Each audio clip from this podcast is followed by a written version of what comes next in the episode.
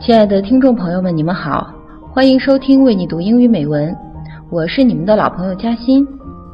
今天我和两位朋友一起为大家带来一个绘本故事《The Kissing Hand》。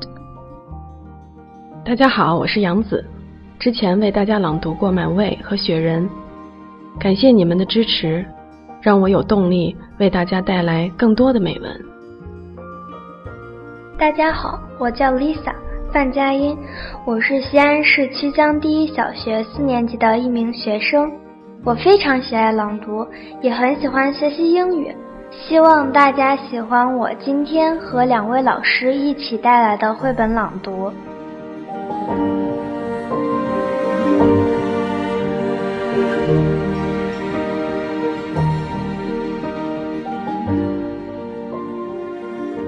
今天。我们为大家朗读的绘本是《The Kissing Hand》，它的作者是 Audrey Penn。这个故事讲述了一个即将离开妈妈去上学的小浣熊，他不愿意离开妈妈，不舍得他的玩具，担心新的环境没有朋友。他的妈妈为了帮助他克服入学的分离恐惧，于是告诉了他这个关于 Kissing Hand 的秘密。你们想知道这个秘密究竟是什么吗？那我们一起来听听吧。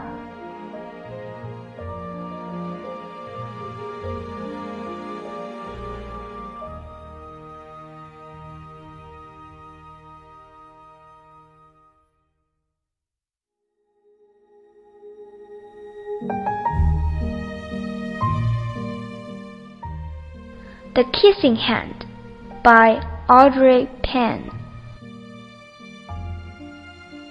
Chester Raccoon stood at the edge of the forest and cried. I don't want to go to school. I want to stay home with you. I want to play with my friends and play with my toys and read my books and swing on my swing. Please, may I stay home with you? Mrs. Raccoon took Chester by the hand and nuzzled him on the ear. Sometimes we all have to do things we don't want to do, even if they seem strange and scary at first. But you will love school once you start. You'll make new friends and play with new toys, read new books, and swing on new swings.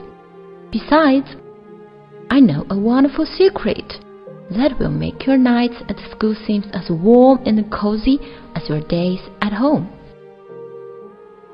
Chester wiped away his tears and looked interested. a secret? What kind of secret? A very old secret. I learned it from my mother and she learned it from hers. It's called the kissing hand. The kissing hand? What's that? I'll show you. Mrs. Raccoon took Chester's left hand and spread open his tiny fingers into a fan. Leaning forward, she kissed Chester right in the middle of his palm. Chester felt his mother's kiss rushed from his hand, up his arm, and into his heart. Even his silky black mask tingled with a special warmth. This raccoon smiled. Now, whenever you feel lonely and need a little loving from home, just press your hand to your cheek and think, Mommy loves you, Mommy loves you and that very kiss will jump to your face and fill you with toasty warm thoughts. She took Chester's hand and carefully wrapped his fingers around the kiss. Now, do be careful not to lose it. But don't worry, when you open your hand and wash your food, I promise the kiss will stick. Chester loved his kissing hand. Now he knew his mother's love would go with him wherever he went, even to school.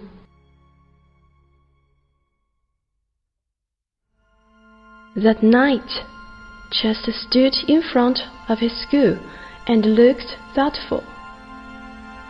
Suddenly, he turned to his mother and grinned. Give me your hand. Chester took his mother's hand in his own and unfolded her large, familiar fingers into a fan. Next, he leaned forward and kissed the center of her hand. Now, you have a kissing hand too. Goodbye. I love you. Chester turned and danced away. Mrs. Raccoon watched Chester scamper across the tree limb and enter school. And as the hoot owl ran in the new school year, she pressed her left hand to her cheek and smiled. The warmth of Chester's kiss filled her heart with special words. Chester loves you.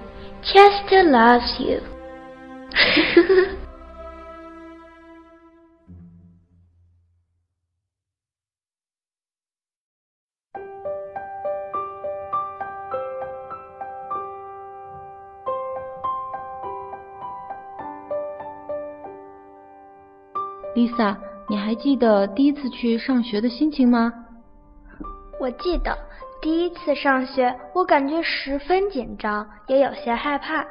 家人们也鼓励我说，学校的生活十分有趣。我渐渐的喜欢上学了。杨子有一个非常可爱的女儿，今年九月呀就应该上幼儿园的大班了。那杨子，你是怎么帮助孩子顺利入园的呢？嗯，我还记得第一次送他去幼儿园，由于对未知环境的恐惧，他非常抗拒去上学，并且找各种理由，就是不愿意跟家人分开。然后呢，我给他讲了一些关于幼儿园的绘本，并提前告诉他幼儿园的生活到底是什么样的，然后及时跟老师沟通了孩子的情况。嗯，很快他就克服了入园分离的焦虑，最后呢，变得喜欢去学校了。听众朋友们，你们还记得第一次上学或离开家那会儿是什么心情吗？有孩子的听众朋友们，你们是怎么帮助孩子克服入学恐惧的呢？欢迎告诉美文君哦。今天的节目到此就结束了。希望这期节目和 Kissing Hand 这个秘密可以帮助到即将入学或离开家奋斗的大朋友们、小朋友们。